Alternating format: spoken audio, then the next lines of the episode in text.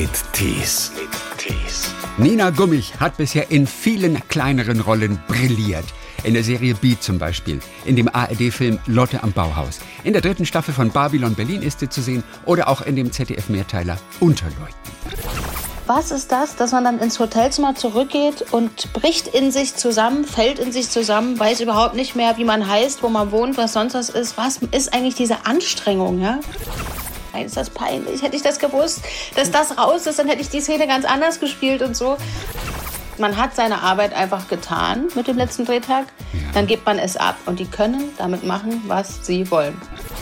Ich habe plötzlich jedes, jede Rolle bekommen beim Casting. Ich habe irgendwie Sachen schneller erledigt. Dieser Kampfgeist wird erweckt, weißt du? Dann hatten wir wiederum am Set nochmal einen Arzt, der war aus Tschechien dort aber. Der wollte unbedingt Deutsch mit mir kommunizieren, konnte aber sehr schlecht Deutsch. In der dritten Staffel von Charité spielt Nina Gummich jetzt die Hauptrolle der jungen Ärztin Ella Wendt, die ihre Mutter früh nach einer Krebserkrankung verloren hat und mit ungeheurem Forschungsdrang die Früherkennung bösartiger Tumore in der Charité vorantreiben möchte, wenn man sie lässt. Hallo nach Potsdam oder wo du wohnst. Oder Berlin oder wo bist du? Ich bin in Berlin gerade bei meiner Freundin Anna-Maria Mühe, die mir ihr äh, Handy hier freundlicherweise zur Verfügung gestellt hat, während sie spazieren geht, dass ich die Aufnahme machen kann. Du hast sie sich rausgeschickt aus dem Haus. Na klar. Hat sie Nicht, wenigstens einen Hund, der sowieso raus rumpelt. muss? nee, aber Freunde, die sie treffen will. Okay, sehr gut. Ja, Nina, zuletzt erst zu sehen gewesen, ja in Das letzte Wort. Richtig. Als Tochter von Anke Engelke, die dann, als ganz plötzlich ihr Mann stirbt aus heiterem Himmel, selber Trauerrednerin wird. Und es gab viel Trockenobst am Set, habe ich gehört. Das stimmt. Das stimmt. Da ist äh, Anke Engelke ist Vorreiterin des Trockenobstes. Die hat, hat wirklich kiloweise angeschleppt. Jeden Morgen wurden die Tüten geöffnet und er hat sich so eine schöne Holzschale gekauft und dann wurde das da alles rein. Aber es ist ja auch wirklich, ich muss sagen, da liegen sonst ja immer nur so weiße Brote rum eigentlich. Gut, jetzt äh, aufgrund der ganzen Entwicklung hat sich schon manchmal so, eventuell gibt es auch Vollkornbrot, Mhm. aber wirklich nahrhaftes Essen wie tatsächlich Nüsse und Trockenfrüchte, ähm, das musste von Anke kommen. Ja, Hat sie euch wieder terrorisiert, ja? Denn ich glaube, normalerweise kommt auch mal gerne mal Schokolade oder Schokoriegel, so zweimal am Tag. Ja, die Aber- kriegt man dann aber erst, wenn man, wenn man schon gewisse Bretter bei ihr im, nee, Steine bei ihrem Brett hat. Wie sagt man das? Dann wird die Schokolade rausgeholt. Äh, nee, ach, von, von ihr nicht. Ich meine aber auch so generell. Äh, Ach so, generell, wird dann, ja. ja. ähm, das sagte sie, glaube ich, zweimal am Tag kommt ein Tablett und da sind dann Schokoriegel drauf Mhm. und so. Und das ist voll ungesund. Nein, wir haben was anderes gemacht. Wir haben selber Essen mitgebracht. Beziehungsweise stimmt. Ja. sie. Und sie terrorisiert gerne dann die Kollegen damit. Das stimmt, genau so ist es. Auf ihre charmante Art und Weise allerdings, ja. Aber sie hat mich auch einmal oder zweimal mit einem Pappbecher gesehen und dann wird sofort, wurde ich in den Wohnwagen zitiert und dann gibt es einen Vortrag. Ja. Und dann kauft sie aber auch in der Mittagspause, ist sie dann auf irgendeinem Flohmarkt in Berlin und hat tatsächlich mir eine Porzellantasse mitgebracht. Also die Welt ein kleines bisschen besser machen. Wir müssen uns nur entscheiden, ob wir da mitmachen wollen. Oder ob wir sie das alleine machen lassen. Weißt du? Absolut. Aber gerade als ich dir erzählt habe, ist mir aufgefallen, wieso durftet ihr eigentlich auf dem Flohmarkt in der Pause? Ach, da gab es noch Flohmärkte. Ach, die durfte da einfach rauf. Da waren noch aber viele Leute, ja. Es ist schon so in einem drin, Ich dass man weiß. eigentlich nicht Leute treffen darf oder auf irgendwelche Märkte, dass ich jetzt dachte, das stimmt nicht, was ich erzähle. Aber das war noch vor kurzem so. Hm. Das Interessante ist ja, in Sachen Süßigkeiten am Set fällt mir gerade ein, ich habe mal mit irgendjemandem gesprochen, der so eine Art Produzentenkurs in Hollywood gemacht hat. Der also zwei Wochen nach Hollywood ist und da so eine Art Producerkurs gemacht hat.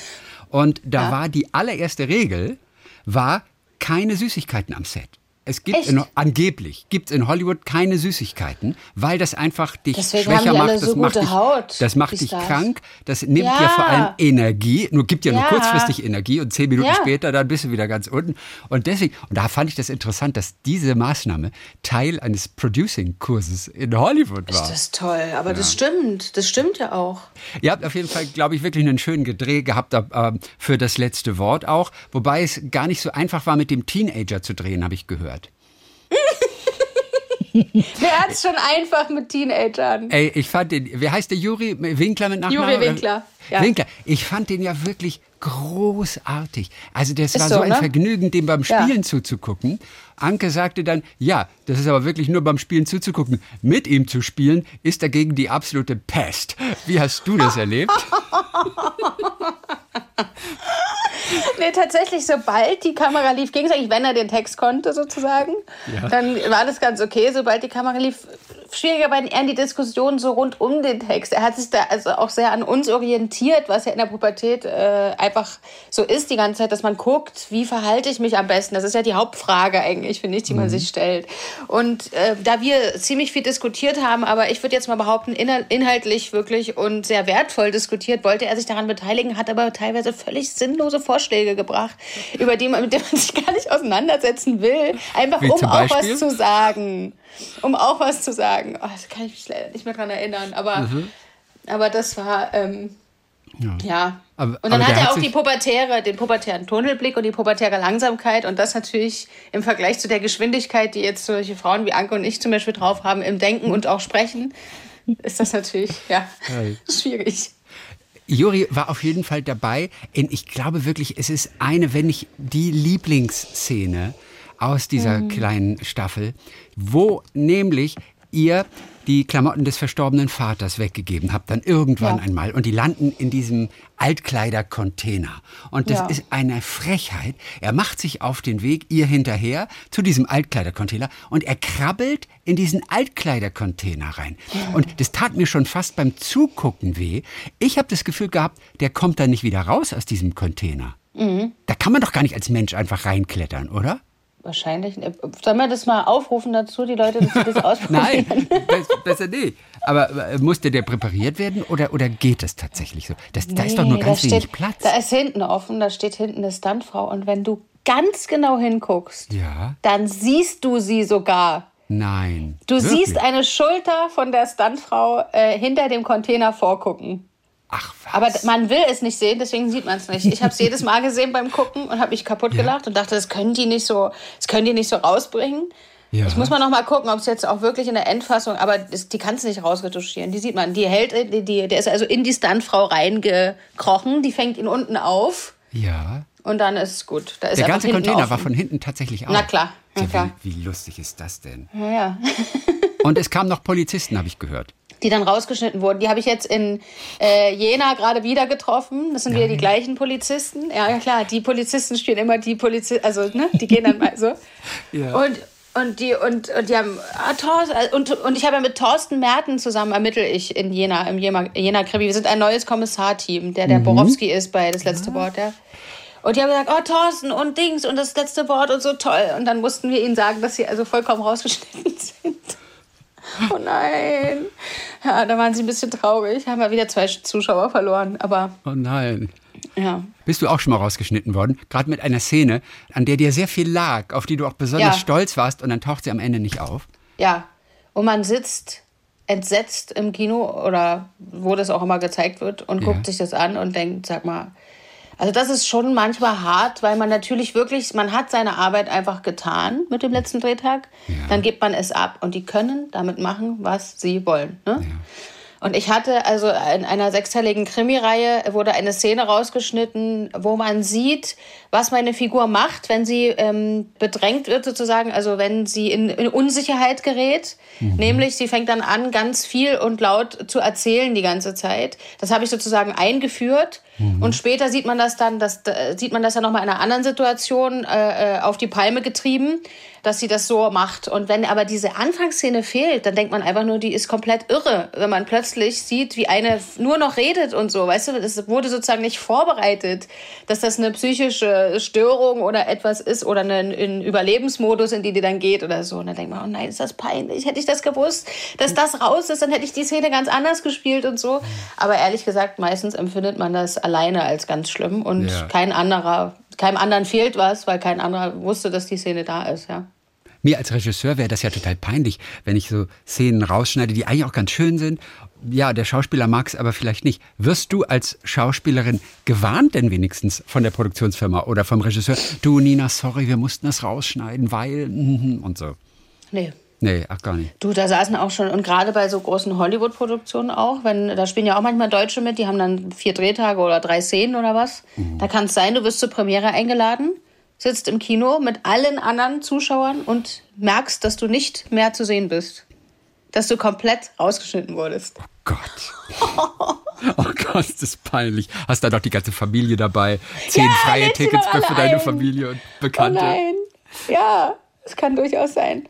Ja, also die Vorbereitung ist ja immer so ein ganz toller Teil, natürlich auch für einen Schauspieler, wenn es an ja. einen neuen Film geht oder eine neue Serie. Ihr habt für das letzte Wort zum Beispiel, also ihr seid ja diese Familie, der Vater, der Familienvater, der stirbt dann so aus heiterem Himmel ganz plötzlich. Damit mhm. müsst ihr dann jetzt erstmal klarkommen. Jeder hat so seine Art und Weise, damit umzugehen. Genau. Als Vorbereitung habt ihr tatsächlich so eine Familienaufstellung gemacht, mhm. wo man mal so durchspielt, auch mit anderen Rollen, wie so Familienmitglieder sich zueinander verhalten, wie man das auch dann von außen betrachtet. Man spielt dann jemand anders. Diese Familienaufstellung, die ihr gemacht habt, was hat die bewirkt bei euch? Also für mich ist das ein wahnsinnig wertvoller Vorgang, das so zu machen, weil man eben über Intuition, über das Wahrnehmen, über Emotionen arbeitet und nicht darüber, sich im Kopf Dinge zu kreieren und auszudenken, die man irgendwie noch erzählen will, was am Ende vielleicht kein Schwein sieht, weil man es überhaupt nicht so rüberbringen kann oder so, wie man sich das dachte. Ja? Mhm. Ich bin mit diesem System auch sehr vertraut. Ich schätze das total und wir haben also der Regisseur hat uns erstmal so an den Schulter genommen und uns in den Raum gestellt als Familie, so wie er empfindet, wie weit steht jeder voneinander weg, gucke mhm. ich die Mutter an, gucke ich von der weg, also ne, solche Sachen. Mhm. Und dann steht man da und nimmt seine Figur wahr sozusagen und erzählt mal, was man jetzt so gerade empfindet. Da habe ich zum Beispiel eben äh, eine Stunde lang gesagt, oh, es nervt mich dermaßen, dass ihr mich zurückgeholt habt aus, von da, wo ich eigentlich wohne. Ich will mit meiner Familie nichts mehr zu tun haben, dass die sich jetzt schon wieder irgendwas ausgedacht haben, damit ich nach Hause komme. Mhm. Ich habe also gar nicht mitbekommen, dass der Vater tot ist, weil ich mich nur aufgeregt habe, dass ich da hinfahren muss. Ja. Und solche Sachen gibt es ja im Leben, ja, dass du äh, eine Emotion gar nicht verarbeitet kriegst weil du mit was ganz anderem oberflächlich beschäftigt bist, weil du da eben nicht ran willst oder so weiter und so fort. Und dann hat die eben ähm, irgendwann gesagt, diese Aufstellerin, so jetzt nimm das mal alles weg, also nimm mal diese ganzen Sachen, die du da sagst, was liegt denn da drunter? Wo geht denn deine eigentliche Sehnsucht hin? Mhm. Und dann bin ich eben in diesem Raum zu Anke gerannt, habe mich in die reingeworfen, habe die umarmt wie so ein Baby, lag ich auf der drauf und dann haben wir echt beide da zehn Minuten geheult. Anke auch, man kann sich gar nicht vorstellen, aber das kannst du auch gar nicht erklären, weil das bist ja nicht du in dem Moment und doch irgendwie rührt das was an in dir, ja, dass das hier gerade so. Aber dann, und, und, und man sieht ja diesen Moment nie in der Serie, wo wir so äh, ähm, diese Trauer so zusammen rauslassen und so ja. geklammert da liegen. Aber ich finde, ganz subtil spürst du eben diese Sehnsucht, die man eigentlich hat nach diesem Moment, die, mhm. der nie, nie kommen wird. Und das bringt das total, dass du emotional deine Figur verstehst, dass du eine, dir damit wie so einen Unterboden baust und daraus schöpfen kannst, aus diesem Gefühlsfundus, den du in, in diesen drei Stunden, die so eine Aufstellung geht, eben durchlebst zusammen. Mhm. Hast du manchmal die Angst, dass das für dich natürlich ganz toll wirkt, aber dass man das vor der Kamera eigentlich nicht sieht? dass Außenstehende das eben so nicht sehen, dass das irgendwo dann doch verpufft. Tolles Gefühl für einen selber, aber es transportiert sich vielleicht gar nicht vor der Kamera dann? Ähm, nee, ich glaube, dazu liebe ich zu sehr die, diesen Beruf, dass ich in dem Moment eigentlich eh mit Ängsten nicht viel zu tun habe beim Spielen. Ja. Es ist dann, aber es kann durchaus vorkommen, aber das ist dann eher so, weißt du, dass ich das danach angucke und denke, oh, hä? Sieht man ja gar nicht, was ich da gespielt habe. Aber ich habe diese Angst noch nicht in dem Moment, weil das bringt mir ja gar nichts. Ja. Weißt du, so, da denke ich, was, ja. was, was, was soll mir das bringen, da Angst zu haben? Ja, frei sein. ja. Wie sei die Vorbereitung jetzt zum Beispiel aus für die neue Staffel Charité? Du spielst ja die Hauptrolle, die junge Ärztin Ella Wendt, die ja. also einen unglaublichen Forschungsdrang hat. Sie kommt neu an die Charité, dieses Universitätsklinikum. Ihr Hintergrund ist ja, die Mutter ist gestorben an Krebs, als sie noch klein war. Und dann hat sie sich irgendwann das zum Ziel gesetzt, diese Früherkennung bösartiger Tumore wirklich voranzubringen. Das, das ist also ihr Wunsch auf jeden Fall, auch wenn sie mhm. erstmal natürlich für so Grundlagenarbeit gebraucht wird, für alles Mögliche. Sie muss sich die Zeit erstmal freikämpfen auch und sich wirklich auch durchsetzen mit ihrem Dickkopf, dass sie auch noch so ein bisschen Forschung eben dort betreiben darf. Im Vorfeld von Charité, womit hast du dich denn ganz besonders beschäftigt als Vorbereitung auf diese Rolle? Also, ich musste mich natürlich mit dem Arztsein beschäftigen. Ja. Das habe ich angefangen schon während wir noch das letzte Wort gedreht haben, habe ich mich äh, abends mit einem Arzt getroffen äh, aus einem Schwesternkrankenhaus der Charité, der auch noch der Mann meiner Personal Trainerin ist. Also wir sind sozusagen auch befreundet. Jawohl.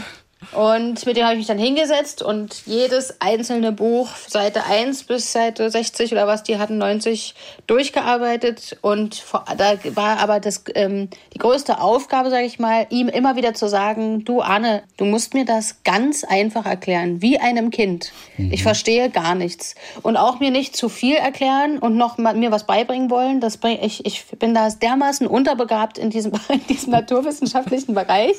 Ich muss im Prinzip wissen, was ich jetzt hier erkläre, ist das eine Steigerung der Erkenntnis zu dem, was ich vor drei Seiten hatte? Mhm. Weißt du, so, so mhm. ganz einfache Vorgänge, muss ich Und ja um verstehen. was für Sachen ging es da? Also wir reden ja nicht von stabiler Seitenlage, sondern hier nee. geht es ja um Grundlagenforschung und sowas. Du, es ging vor allem um den, also äh, ich, ich sage in einem Text zum Beispiel ungefähr 15 Mal im Wechsel Hapto oder Hämoglobin. Jawohl. Also stimmt. muss man erstmal verstehen, was jetzt Hapto und was Hemo und ist das jetzt Hapto oder Hemo oder wann kommt Hapto wieder? So, ja, so. Ja. Das musste ich verstehen verstehen. Also ich musste auch erstmal überhaupt verstehen, was denkt die sich denn, was sie da rausfinden könnte oder äh, auf welcher Spur war die da sozusagen und was bedeutet das jetzt? Und dann, dann gibt es natürlich aber auch Dinge wie Bauch abtasten, Blut abnehmen, also diese ganzen Basics sozusagen. Da hat dann seine Frau hergehalten auf dem Sofa, hat den T-Shirt hochgezogen, dann habe ich ihren Bauch abgetastet. Solche Sachen haben wir schon. Äh, und er, und er hat es überprüft. Und er hat es überprüft, hat es mir erst vorgemacht, dann habe ich es ja. nachgemacht, dann haben wir es aufgenommen, dass ich es mir eben an dem Tag, wo wir es drehen, dann nochmal angucken kann. Ja, schön. Und so, also das war schon, ja, also das, ich meine, du wirst natürlich nicht in ähm, vier Wochen zum Arzt, ja. Nein. Ähm, und unsere Männer, die damit spielen, die sind also alle ins Krankenhaus und haben sich da OPs angeguckt und so, mhm. was sicherlich auch toll ist, aber ich dachte immer, was, äh, was soll ich, also ich, ähm, ich muss das ganz einfach für mich verstehen, dass ich als Schauspielerin muss ich ja so einfache Formeln haben, eben wie, das ist jetzt eine Steigerung von dem vorhin oder äh, äh, jetzt hat sie was Neues rausgefunden oder so. Das sind ja Emotionen, die kann ich sozusagen abgleichen mit mir so. Aber ich ja. werde nicht in vier Wochen dieses jahrelange Studium, was die hinter sich haben, aufholen oder so. Aber ja. es muss halt tatsächlich so ein bisschen auch in den Körper und in deine Hände reingehen tatsächlich, da das ja so aussehen muss, als würde man es tagtäglich machen. Das heißt, so ein bisschen das ganz gut können reicht tatsächlich nicht. Es muss drin sein, ja, in Fleisch Absolut. und Blut quasi und so ganz natürlich werden. Und das dauert ja. dann wahrscheinlich doch immer. Da brauchst du Übung. Absolut. Und dann hatten wir wiederum dann am Set nochmal einen Arzt, der war aus Tschechien dort aber. Und der hat mir dann dort vor Ort nochmal geholfen. Das muss man allerdings sagen, der war sehr bedacht darauf, der wollte unbedingt Deutsch mit mir kommunizieren, konnte aber sehr schlecht Deutsch. Ich mhm. verstehe überhaupt kein Tschechisch. Also hat das in extremer Langsamkeit stattgefunden, sozusagen, diese Gespräche. Und der hatte auch den Drang, mir immer noch mehr beibringen zu wollen, als wir jetzt gerade brauchen für die Szene, ja? Ja. Da gab es zum Beispiel eine Situation, da habe ich gefragt, wo ich jetzt spüre beim Uwe Preuß, äh, dass die Lymphknoten angeschwollen sind. Mhm. Und dann hat er den, hat er die, äh, den Arm genommen und hat unten am Arm angefasst und hat gesagt, hier nicht. Dann ist er wieder hoch, hat er weiter, hier nicht. Da habe ich die Regisseurin angeguckt. Ich dachte, der sagt mir jetzt nicht ernsthaft, wo ich es überall nicht spüre. Wir müssen jetzt vorankommen. Wir haben heute so viel auf dem Zettel. Wir müssen, ja. Und dann willst du den aber auch nicht in eine blöde Situation bringen, hältst das aus, bis er 15 Mal gesagt hat, hier nicht. Ja, und dann gesagt hat, hier. So. Also das war wirklich ähm, schön. Wobei ja. es war wahrscheinlich auch gar nicht so einfach, sich Folgendes anzutrainieren äh, für die Rolle, mhm. ganz schnell auf Stöckelschuhen zu laufen. Das kann ich, das, hat, das kann ich gut. Aber das hat wirklich, das kann, ja. Äh, kommt ja auch ganz am Anfang vor, wo du ganz neu in diese Charité anreist mit deinen Koffern und dann wirst dann erstmal wieder dahin geschickt und dann willst du, du schnell den Hörsaal suchen, damit du die Vorlesung mitkommst und du bist auf diesen Absätzen und mit so ganz kleinen Tappelschritten die ganze Zeit und ich denke mir, oh Gott, hoffentlich fällt sie nicht. Ja, da, das siehst du auch richtig, weil ich habe nur gedacht, ich hasse euch, dass ich jetzt hier über dieses, du kannst dir nicht vorstellen, wenn, wenn du nicht dein, äh, im Prinzip deinen ganzen Körper zu einem einzigen Brett machst, sieht das einfach nur bescheuert aus, wie man da langlaufen kann, auf diesem Holpersteinpflaster. Stimmt, das hast du sehr gut erkannt. Aber ansonsten habe ich das sehr trainiert. Ich habe ja schon früh auch getanzt als Kind ja. und da hatten wir auch einen Tanz, dann als ich jugendlich war, den haben wir komplett auf so hohen roten Schuhen gemacht. Mhm. Und wenn du natürlich tanzen kannst auf, so, auf solchen Dingern, dann kannst du schon lange auch laufen auf denen, weißt du? Ah, ja. Ich Glück. Also diese Staffel spielt in den 60er Jahren rund um die Zeit des Mauerbaus. Die Charité war ja auf Ostseite, also DDR auch damals, grenzte direkt so an die Mauer. Mhm. Ja, litt natürlich auch wirklich traditionell, wie damals in der DDR, unter, unter Materialknappheit. Umso wichtiger waren natürlich, und das vielleicht auch das Spannende für euch Schauspieler, die Menschen, die dort mit großem Engagement auch gearbeitet haben. Mhm. Ne, eine solche hast du dann ja auch dargestellt. Was war für dich generell so das Anstrengendste bei diesen ganz speziellen Dreharbeiten? Naja, für mich war es ja meine erste Riesenhauptrolle auch, muss man sagen. Ne? Also dieses zum ersten Mal wirklich immer 5.30 Uhr mhm. bis 19.30 Uhr bist du dran und im Fokus und so das alles noch in so einem alten, das ist so ein altes Schloss, äh, wo auch nicht besonders, äh, ehrlich gesagt, gute Luft herrscht und äh, das auch in den Gängen, die nicht also von uns eingerichtet sind, irgendwie Staub rumfliegt und wer weiß was sonst noch alles. Mhm. Äh, und du bist in einer völlig fremden Stadt im Ausland. Ja, also in also Prag also, habt ihr gedreht? Ja, ne? ja, wir haben in Prag gedreht und das ist dann auch, das ist irgendwie, ist das nicht so weit weg und ich kenne es auch schon ein bisschen, aber dann nach ein paar Wochen kriegst du schon mit, die Leute sprechen anders als bei mir. Also die, wir sind im Aus, ich bin im Ausland, ich bin gar nicht zu Hause. Mhm. So. Das Schwierige für mich war hier, also man muss sich echt vorstellen, man ist eben von früh bis spät dran, ist voll da, und ich frage mich auch immer, was ist das, dass man dann ins Hotelzimmer zurückgeht und bricht in sich zusammen, fällt in sich zusammen, weiß überhaupt nicht mehr, wie man heißt, wo man wohnt, was sonst was ist. Was ist eigentlich diese Anstrengung, ja? Ich glaube, das hat zu tun mit dieser, dass du auch so permanent unter Beobachtung stehst. Ne? Man muss sich ja echt vorstellen, die Leute haben, jeder hat ein Walkie-Talkie. Wenn du dich bewegst, sprechen die ins Walkie-Talkie. Achtung, Nina geht auf Toilette, Nina auf Toilette. Mhm. Also äh, egal, wo ich hingehe, das wird beobachtet und ähm, bewertet und ja, also so verfolgt. Und dann bist du eben, alle beobachten dich die ganze Zeit. Alle gucken auf dich, alle fassen an dir rum und zuppeln noch was und so.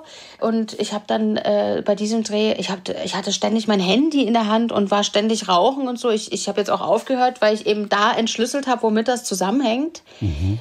Du hast keinen Raum für dich. Und, und, mit diesem Handy in der Hand konnte ich immer, äh, konnte ich die Leute von mir weghalten, weil die denken, ich mache gerade irgendwas Wichtiges in meinem Telefon. Ja. Und mit dem Rauchen muss, wollte ich immer eine Pause haben. Da hast, du, da, da, hast du die Erlaubnis mal zu sagen, ich muss mal kurz alleine sein, ich muss ja rauchen. Ja. Komischerweise traut man sich das meistens nicht zu sagen, ohne so eine blöde Zigarette. Ja? ja. Da hat man wie keinen Grund oder so. Und das Einzige, woran du dich festhalten kannst in, bei so einem Dreh, der so viele Stunden jeden Tag in Anspruch nimmt, ist, dass immer das Gleiche passiert. Also, dass ich immer 5.30 Uhr abgeholt werde, immer 19.30 Uhr zu Hause bin, in jeder Szene immer dran bin, dann habe ich abends noch äh, gekocht für den nächsten Tag. Hab ich, äh, da hat mir Anke auch äh, äh, schöne Tupperware aus Glas und Metall und allem mitgegeben, ne? dass ich ja Natürlich. keine Plaste verwende. Natürlich. Und das hatte ich mir ja auch von ihr abgeguckt, dass ich mir meine Sachen selber koche, weil ich wusste auch zwei Monate, drei Monate tschechisches, tschechisches Catering halte ich wahrscheinlich nicht aus. Das ist mir zu fett und ne, so. Ich muss ja da auch achten darauf, dass ich nach Weihnachten, nach der Weihnachtspause dann noch in meine Sachen passe und so. Ja. Und während der vier Monate weiter in die Sachen passe. Und ähm, Badewanne, Text lernen, schlafen und immer wieder das Gleiche. Und sobald sich da eine Sache verschoben hat, zum Beispiel, ich war in zwei Bildern nicht drin an dem Tag oder ich habe früh immer so einen, äh, ich hatte mir so einen Mixer gekauft, habe so einen Smoothie mitgebracht für die Maskenbildner und so, so eine Obstsache, ja. Mhm. Der wurde übers Wochenende nicht zurückgegeben. Ich hatte den plötzlich nicht. Da kippst du aus den Latschen, dass jetzt irgendwas nicht so ist wie sonst. Mhm. Weißt du, weil das so das Einzige ist, woran man sich in so einer Phase festhalten kann, dass immer alles das Gleiche ist. Oder die wollten plötzlich in ein anderes Restaurant essen gehen abends als ich. Da habe ich geheult drüber und dachte, sag mal, spinnst du jetzt? Aber so, das war so das, das Schwierigste, muss ich sagen, an dieser speziellen Arbeit erstmal für mich äh, zu lernen, wie teile ich meine Energie ein als Hauptfigur, für was bin ich wirklich verantwortlich, für was nicht. Fühlst dich auch extrem verantwortlich für die Stimmung am Set als Hauptfigur. Mhm. Okay. Ähm, und wie sorge ich da gut für mich, dass man so eine Zeit cool durchhält. Und für mich war auch weil du jetzt auf dieses spezielle Projekt auch mal hinweist, diese Zeit, in der die Frauen natürlich noch nicht so eine große Klappe hatten wie jetzt. jetzt? Mhm. Ja? Also wenn man jetzt das letzte Wort anguckt und das, könnte man meinen, könnte man sich fragen, ob das die gleiche Schauspielerin ist, finde ich. Also weil da, da rotze ich wirklich einen ab, so beim letzten Wort. Das liebe ich auch. Und bei Charité war für mich die absolute Aufgabe, in dieser Zurückhaltung so meinen Weg zu finden, ja In den Stöckelschuhen eben, im Kittel, im. Eben, so ein bisschen auch allein unter Männern, ne? Ganz viele männliche Ärzte, obwohl nicht stimmt ja. Die andere Hauptfigur ist ja auch Nina Kunstendorf. Das ist genau. ja auch eine Kinderärztin die ja auch eine große Rolle spielt, das stimmt. Genau. Und die haben natürlich, also, also der Prokop hat das, ähm, Professor Prokop, äh, der hilft eben bei der Aufdeckung von unerklärten Morden. Der Uwe, der, der Uwe Ochsenknecht, äh, der äh, hat mhm. interessante Fälle in der Gynäkologie. Ähm, bei Nina Kunzendorf sind ständig Kinder in Gefahr zu sterben und ich forsche eben an einer Sache und äh, wo man eventuell auch nicht so schnell Zugang hat, als Zuschauer zu verstehen, was macht die da eigentlich? Was mhm. ist das. Verqueres mit Hapto und Hämoglobin? Und dann natürlich diesen Strang so spannend zu machen wie möglich, das ist auch eine Aufgabe, die ist, finde ich, schwierig. Aber du mit Rauchen hast du jetzt aufgehört, ne? Mit Rauchen habe ich jetzt aufgehört. Ja, aber was machst du jetzt, wenn du frische Luft mal brauchst? Kannst du sagen, ich gehe mir eine Banane schälen, aber vier Bananen, das äh, sorgt du, ja auch für Verstopfung. Das, Das Interessante ist, man fragt sich gar nicht, was man stattdessen machen soll. Man macht einfach irgendwas anderes. Ja. Das denkt man ja immer, was mache ich denn dann? Aber wenn man aufhört, fragt man sich das gar nicht mehr. Ich ja. stehe draußen, unterhalte mich mit jemandem oder gehe alleine mal kurz auf die Wiese oder was. Ja. ja. Und das ist viel gesünder. Aber, aber dass du mit dem Rauchen aufhören sollst, das hat ja wahrscheinlich deine Personal Trainerin auch schon öfter gesagt, oder? Auch da habe ich doch gemerkt, dass es da gewisse Grenzen dann in der Ausdauer gibt. Ja, das stimmt. Hast du recht. Wie ist das mit einer Personal Trainerin? Bist du eine, die das tatsächlich auch brauchte, weil du die Disziplin irgendwie selber zu joggen, dich selber zu motivieren, irgendwie nicht aufgebracht hast? Ja, du, ich wollte, wir haben ein Bauhaus gedreht und ich musste nackt in den See springen und ich wusste, da muss ich mich, muss ich hier die Hüllen fallen lassen und mhm. ich will mhm. mich wohlfühlen. Ich will jetzt mal checken, wie lange es bräuchte eigentlich abzunehmen. Ja. Und wie das so ist wie schnell das klappt und alles. Und da habe ich das so ausprobiert. Und dann war das so geil, mhm. dreimal in der Woche Sport zu machen. Das hat nicht nur meinen Körper verändert, das hat meinen ganzen Geist verändert. Ich habe plötzlich jedes, jede Rolle bekommen beim Casting. Ich habe irgendwie Sachen schneller erledigt, weil du äh, ähm, diesen, dieser Kampfgeist wird erweckt, weißt du? Ja. Und, und dieses auch, dass man auf sich selber äh, dreimal in der Woche so stolz ist. Du, ich habe da teilweise geheult und so, weil ich nicht mehr konnte. Und dann ziehst du aber durch und du denkst, du hast jetzt einen Krieg gewonnen oder ich weiß es nicht. Es ist irgendwie so, so große Emotionen werden da freigesetzt manchmal, dass sich echt mein Wesen auch ähm, in gewisser Art und Weise da mit verändert hat. Das ja. ist echt äh, geil. Und Klappt das auch mit Fitnessstudio zum Beispiel? Kriegt man das auch hin mit dreimal ja. in der Woche Fitnessstudio? Ich glaube, ich glaube schon. Allerdings, ja. Äh, da denke ich auch immer, wenn ich alleine bin, ich schwitze auch hier so voll und so. Wenn ich das jetzt alleine mache, ich habe natürlich auch durch die Arbeit mit der Frau äh, habe ich natürlich auch jetzt Ahnung, was ich mit jedem Gerät und jedem Ball und so machen kann. Ne? Ich kann mir eigene Trainingspläne erstellen. Aber es ist doch so, dass wenn sie da ist, sie bringt mich dermaßen an den Rand meiner Grenze. Das kannst du nicht alleine. Das kannst du nicht allein. Dazu ist das noch, äh, das ist auch die, die Angie Rau, die ist Stuntfrau beim Film, die kennen auch viele, die macht das mit mir. Dazu ja. ist die noch so ein Sonnenschein und so ein positiver Mensch, dass eh die zu treffen dreimal in der Woche macht schon was, weißt du? Ach, wie schön. Ach so, ja. das heißt, ihr geht nicht nur draußen joggen und macht Übungen nee, auf der Wiese. Vor Corona waren wir auch im, im, im im Fitnessstudio. Okay, weil ich denke bei Vor Personal Trainer immer an Madonna, die mit ihrem Fitnesstrainer durch den Central Park läuft. Das ist so das erste Bild, das ich immer habe. Das ist auch, wir fliegen dann meistens nach links und gehen in Central Park. Ja, das ist gut. Oder nach Fuerteventura, wenn man mal nicht genau. so viel Zeit hat. Also, ja, genau. Das heißt, ihr seid auch in einem klassischen Fitnessraum dann teilweise und da quält genau. sie dich an den Geräten. Ja. Ja, ja. Es ist wirklich auch schlimm. Ich bin auch einmal fast umgekippt, da war die aber so cool. Die, Hast du heute schon was gegessen? Ich sag, nee, so, jetzt legst du dich mal hier hin, ich hol dir mal einen Riegel, bleib dir ganz ruhig und so. Ich lieg da, denke, ich fall gleich um. Ne, Nina, das macht man nicht nochmal, dann nichts vorher essen und so. Ja, okay. Ja, ja, hm, So. Aber die ist jetzt auch, ich habe sie jetzt auch oft als Stuntfrau schon mitgenommen zu meinen Dreharbeiten. Ich kann jetzt, mir kann man auf die Fresse hauen, ich kann umfallen, ich kann irgendwo hochklettern, ich kann jetzt auch kraulen. Ich habe alles, also die kann mir so viel dabei bringen, das ist echt genial. Und wenn einem auf die Fresse gehauen wird, was gilt hm? es da, sich drauf zu schaffen? Was macht man da am besten? Was muss man lernen? Na, man muss ähm, viel hängt damit zusammen, den Körper so steif zu machen, dass du halt fallen kannst, mhm. ohne dir weh zu tun. Ja. Darum geht es vor allem, ne? Beim Fallen ist die oberste Regel immer Kopf auf die Brust, dass du nicht irgendwie im Kopf den überstreckst okay. oder was. Oder irgendwas. Und ähm, ich habe mit der auch für Netflix geübt, auf der Bananenschale auszurutschen. Die war dann leider an dem Tag nicht da. Da habe ich ein bisschen verkackt, ehrlich gesagt. Ich habe eine Aufnahme, da sieht das so geil aus. Und da habe ich mit der anderthalb Stunden trainiert, wie ich auf einer Bananenschale ausrutsche und meinen Körper so steif mache, dass ich ganz flach hinfalle. Ja.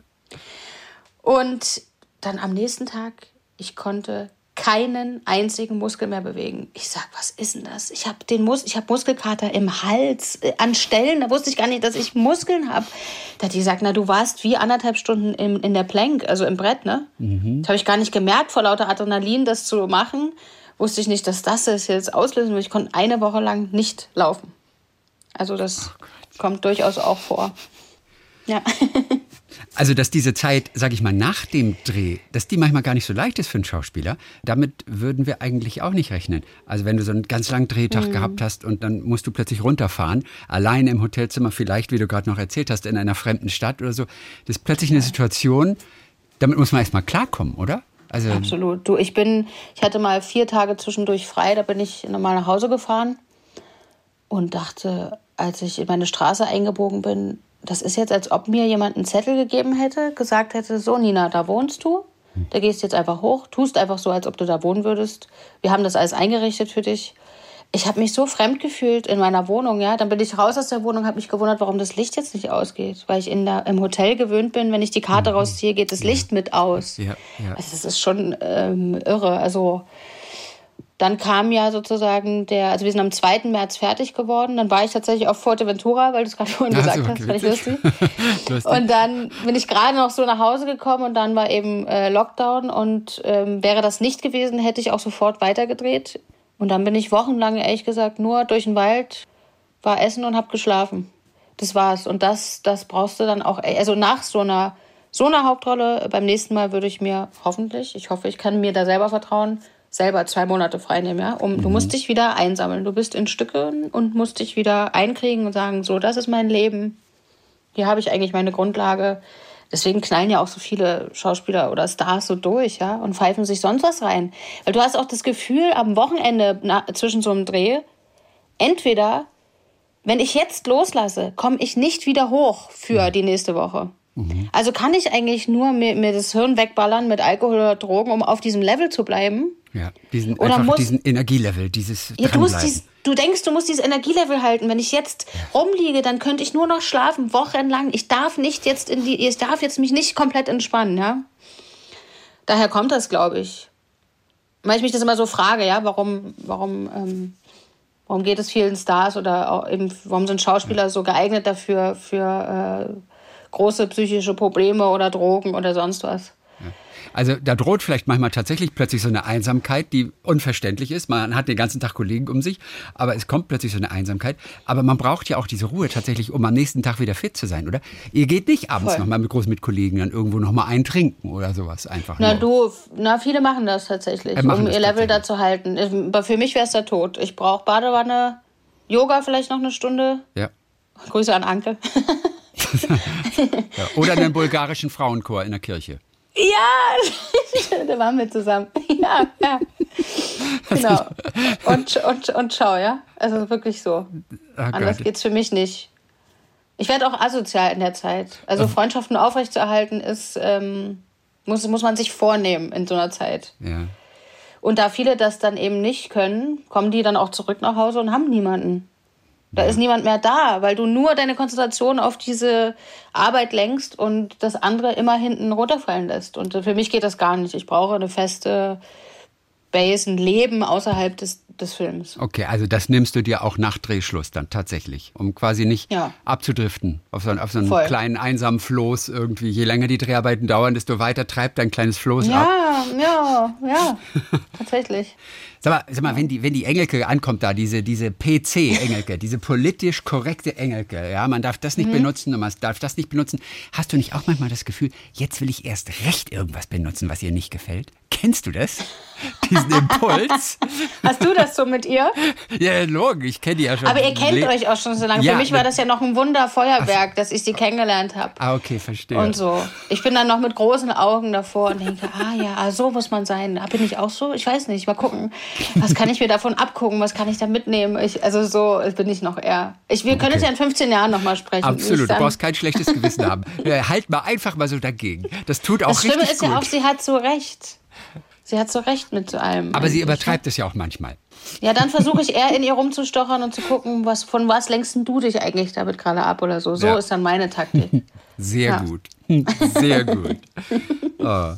Sag mal, also die Vorbereitung auf, auf Rollen ist auch ja. wirklich mit das Spannendste, was dann so abseits vom Dreh natürlich auch dazugehört, weil man sich ja auch als Schauspieler neue Sachen erschließt, eine ganz neue Welt teilweise erschließt. Total, Wie bereitest ja. du dich denn generell auf eine Rolle vor. Denn du hängst ja nicht immer so sklavisch am Text, ne? wie es nee. aufgeschrieben ist im Skript. Das stimmt. Wie genau, mein Geheimnis ist, ich bereite mich nicht vor. nee, also ich mache tatsächlich viel mit Aufstellungen seit ja. ein paar Jahren. Okay, toll. Ich kann selber auch schon, äh, ich habe meine stellvertretende Wahrnehmung, nennt man das bei solchen Aufstellungen, sehr trainiert. Also ich kann selber auch Sachen für mich äh, aufstellen, mit mir alleine oder mit Zetteln oder mit irgendwas. Mhm. Ich habe da aber auch jemand Vertrautes, eine Frau in Potsdam, die das sozusagen äh, mit mir erarbeitet. Und dann mhm. kriege ich so, dann baue ich mir wie so ein Gefühlsfundus oder ich stelle dann so Fragen, ähm, zum Beispiel, was sieht man nur, wenn die ganz alleine ist, äh, die Figur. Es gibt ja Momente, da wirst du alleine in deinem Zimmer sein, ja. Und man selber kennt es ja auch von sich. Manche Sachen empfindet, fühlt, äh, lebt man nur aus, wenn man ganz alleine ist. Das soll niemand sehen. So. Ähm, oder was passiert plötzlich in der Begegnung mit Kurt jetzt zum Beispiel, da in den ich mich bei Charité verlieben werde? Was eröffnet sich da für ein für einen Himmel über dem Kopf. Weil, mhm. also ich frage das im Prinzip so ab, wie ich eigentlich auch selber lebe, ja, weil ich mitkriege, okay, ich bin verliebt, jetzt passiert hier was mit mir. Man kriegt plötzlich eine Sehnsucht nach einem, wie das Leben sein könnte mit demjenigen oder was. Was fehlt denn da eigentlich bei der, wenn die alleine ist oder so? Weißt du, solche Fragen, das finde ich mhm. immer das Spannendste an Menschen. Genau, ich habe mir für, für ähm, Kapitel also für Folge 1 bis 6 bei Charité jeweils einen Satz aufgeschrieben als Grundlage, als Grundstimmung dieser Folge, mhm. wo ich mhm. dann darauf zurückgreifen kann, wenn ich sehe, auf der Dispo steht, wir drehen morgen Folge 2, Folge 5. Ah, okay, gucke ich nochmal kurz, was ist da meine Grundstimmung, weil das ist ja auch übrigens eine sehr große Schwierigkeit bei so einer Serie. Du springst an einem Tag Folge 1, Folge 6, Folge 4, Folge 1, Folge 5, Folge 2. Und ich will ja eine Entwicklung der Figur erzählen über die sechs Folgen. Da hatten wir einen Tag, da haben wir Folge 5 gedreht, ganz erwachsen, ganz ernsthaft, ganz ruhig, ganz ohne irgendwelche Schnörkeleien habe ich zu einem, mit einem Patienten gesprochen. Und dann am Ende des Drehtags, wo du energiemäßig schon unter Null langsam bist, sind wir in Folge 1 zurück. Da sollte ich über den Gang rasen mit meinen Stöckelschuhen und sagen, hallo, ich bin Frau Ella Wente, ich komme aus Senftenberg. Ich, da dachte ich, sag mal, das ist ja so peinlich. Ich mache ja hier ein Musical oder was soll denn das und so. Und dann, aber letztendlich bin ich so dankbar der Regisseurin, weil die darauf geachtet hat. Die hatte recht, das stimmt von der Energie. Aber wenn du natürlich vorher sowas gespielt hast, kommst du dir völlig geistesgestört vor. Dann mhm. so eine mädchenhafte Hallo, guten Morgen, ding, weißt du so, von einer höheren Stimme und alles zu haben. Und dann gehe ich mit diesem Fundus also an Gefühlen zum Dreh. Ich habe ähm, zum Glück das, die Gabe, sehr schnell Text zu lernen. Also es kann durchaus sein, mir fällt nachts auf, oh scheiße, morgen kommt der große Arztvortrag und ich brauche zehn Minuten und habe den drin, wenn ich einmal raufgucke. Auf dem okay, das ist Ich mache wie so Fotos innerlich. Und lernst ihn aber nicht so Wort für Wort. Genau. Also du lässt dir schon so Freiheiten. Dir reicht es schon so ungefähr. Und das ist tatsächlich mein Trick. Ich weiß inhaltlich genau, was ich sagen will lerne aber nicht Wort mhm. für Wort und deswegen kommt das manchmal aus mir so unvermittelt raus, dass man eben in das Gefühl kommt, die spielt doch gar nicht oder wie kann das immer so natürlich sein? Mhm. Das, das hängt damit zusammen. Ähm, wenn ich weiß, was ich sagen will, dann ähm, und jetzt das eine Wort nicht weiß, dann kann ich das ja trotzdem, ne? Also dann fällt mir sofort in meinem Hirn, wenn ich ganz präsent bin in dem Moment, das ist der andere, mhm. das ist der andere Part, der da sein muss, fällt mir sofort was anderes ein und, und somit wirkt das dann eben, kriegt das diese Unmittelbarkeit oder so vielleicht. Stimmt, Unmittelbarkeit, wie das bei den Schauspielern immer so heißt. So, aber diese Natürlichkeit, aber ihr sagt dann dazu, die Unmittelbarkeit. Ja, okay, Natürlichkeit. Ja, ist, ja. Und dann gibt es aber bestimmt Regisseure, die immer darauf pochen, dass es genauso wie im ja, Skript ist, weil es ja auch irgendwie Hand und Fuß hast, oder? Da mache ich ähm, eben so. Ähm, wie oft begegnest du einem solchen Regisseur? Ah nee, okay, die wissen aber auch vorher schon, wie, wie die Nina Doch, mit dem ich hatte Text beim umgeht. Theater Also viele solche Regisseure und ähm, ich habe zum Beispiel drei Stücke mit Kriegenburg, Andreas Kriegenburg gemacht, der spricht einem sogar vor, wie man es machen soll. Das habe ich aber auch, das war ich auch schon gewohnt, weil so habe ich angefangen als Kind, hat mir mein Stiefvater Texte vorgesprochen, ich habe sie ihm nachgesprochen. Und schon Ja. damals dachten die, wie geht das, dass ich das vorspreche, aber Nina macht trotzdem ihr eigenes draus, obwohl das genauso klingt, wie ich es gesagt habe, sozusagen. Und das, eigentlich gefällt mir das auch, jemanden total nachzumachen oder das exakt zu lernen, das ist eine Art dann Kunstform, auf die ich mich äh, genauso gern einlassen würde, könnte, als auf dieses. War dein Großvater auch Schauspieler, Nein. wie deine Eltern? Nee, nee, nee, es ist, Nee, nee, es ist nur, es ist nur die, nur die Eltern, ja.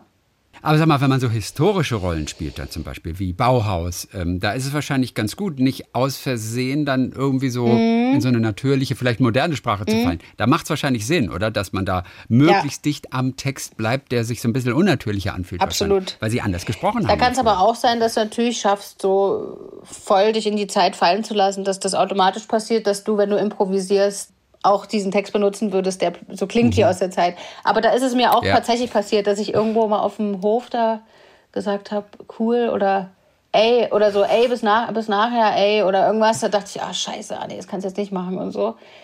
Stimmt, das ist schwieriger, hast du recht, ja. Dieses Jahr 2020, du hast immerhin bis März noch gedreht. Bevor dann der große Lockdown kam, war ja eher so ein mageres Jahr. Du hast jetzt wahrscheinlich die letzten Monate auch nicht so übermäßig viel gearbeitet. Doch.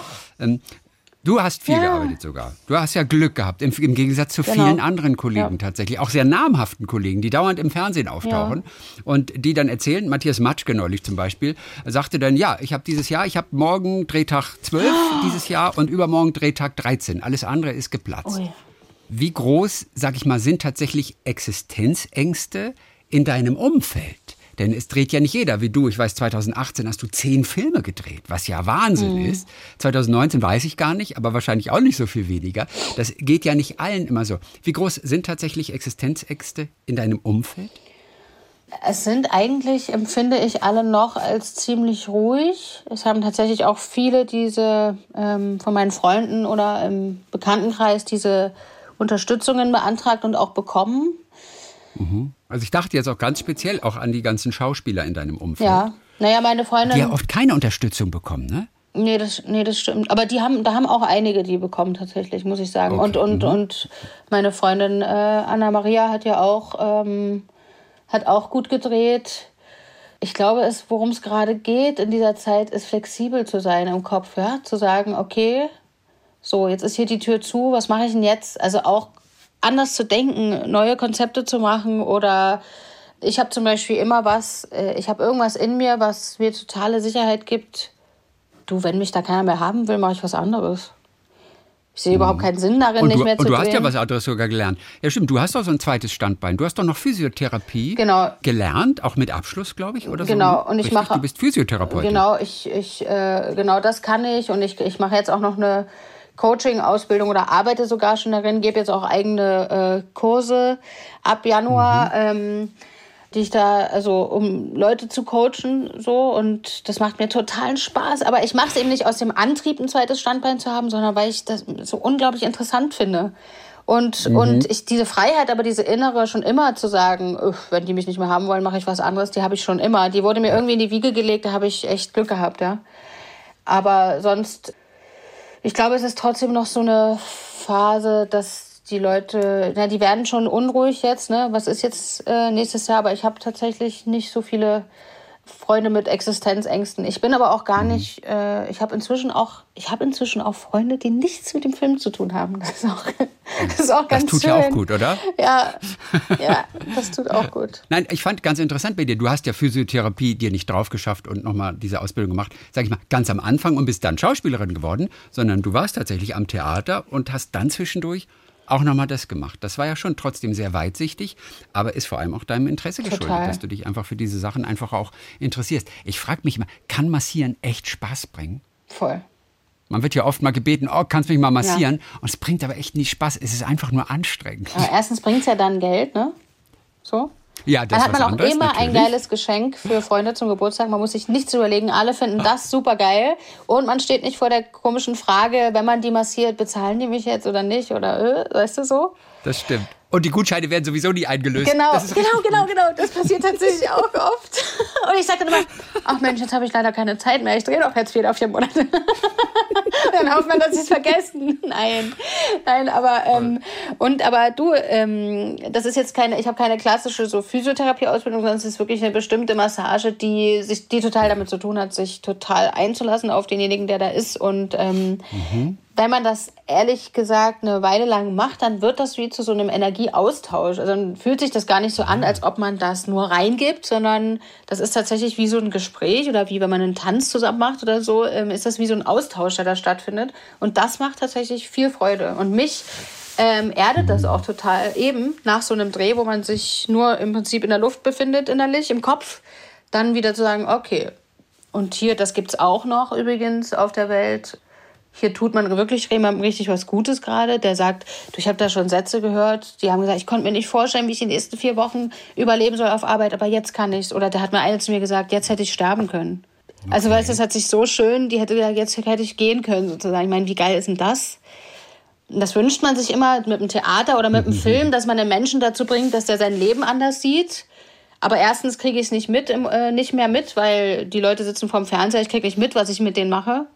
Mhm. Und zweitens passiert da meistens gar nicht so viel. Und das ist zum Beispiel eine Arbeit, da merke ich, okay, hier passiert einfach was. Gerade. Ja.